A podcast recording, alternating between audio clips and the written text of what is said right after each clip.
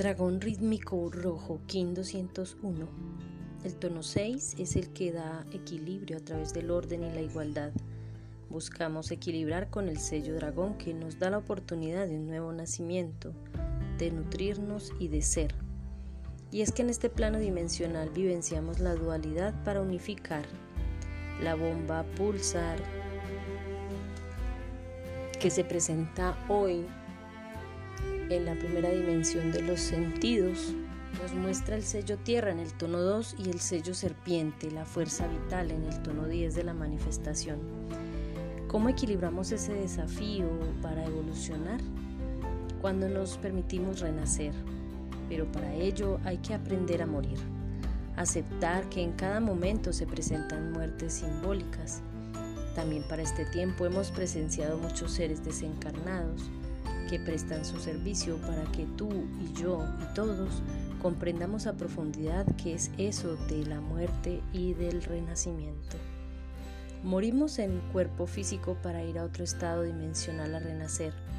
Eso que es tan misterioso, la muerte, aquello tan incomprensible para el ser humano y que siempre nos hemos preguntado sobre ella, que se nos hace esquiva a todos, nos permite entender que cada noche cuando dormimos vamos a la muerte simbólica, vamos al misterio, vamos al espacio cuatridimensional del sueño, allí donde las cosas no son racionalizadas ni entendidas, pero sí muy sentidas e intuitivas. Y entendemos que cuando el sol sale de nuevo en la mañana, renacemos eso es hacernos conscientes de ese despertar. Así equilibramos nuestros nacimientos continuos, vamos evolucionando cuando nos percatamos de nuestras muertes y hacemos uso de la fuerza vital para reavivar la llama interior. El espíritu que da vida a todo, que todo lo envuelve, el soplo divino. Equilibramos cuando nos entendemos polarizados, nos preguntamos, ¿somos seres mentales o terrenales? Allí nos daremos cuenta que en esencia hay un elemento que nos orienta. Cuando somos aire, más volátiles, las ideas pululan, en nuestra mente. Creamos mundos mentales e imaginarios. Vivimos la mayor parte del tiempo en el pensamiento, pero entonces el equilibrio está en descender esa energía para aprender a enraizar ideas, proyectos. Emprendemos acciones para que las ideas tomen forma. Vamos a la tierra para equilibrar. Iniciamos acciones que nos conecten con la pacha. El mejor ejercicio de psicomagia es volver a la siembra, a la siembra de la tierra, ver los procesos de las semillas para entender su evolución. Así tomamos ese mejor ejemplo para dar nacimiento a nuestras ideas, a nuestros emprendimientos. Eso es equilibrar. Por el contrario, si eres un ser más terrenal, más de la materia, denso, orientado por el elemento tierra, tendrás que aprender a subir esa, ascender esa energía vital.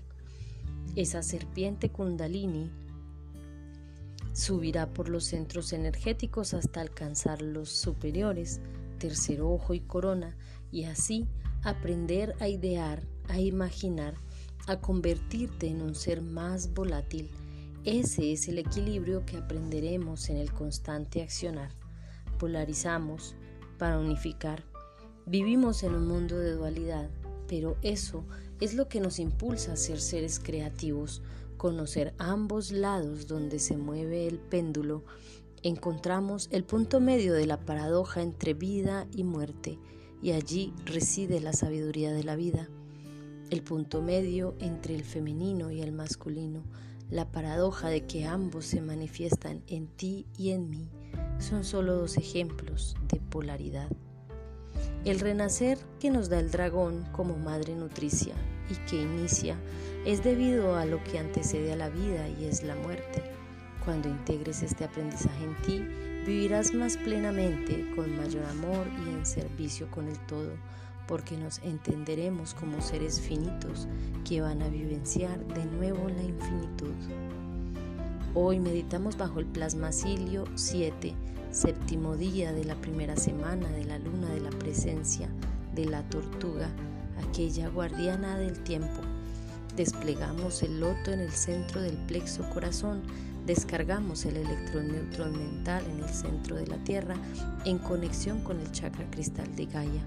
Activamos memorias profundas para el empoderamiento colectivo, abriendo el loto corazón que despliega el amor en servicio, compasión y humildad así como lo muestra la maestra Kuan Yin. Gratitud infinita por tu escucha activa y tu lectura atenta. Comparte con quienes necesiten.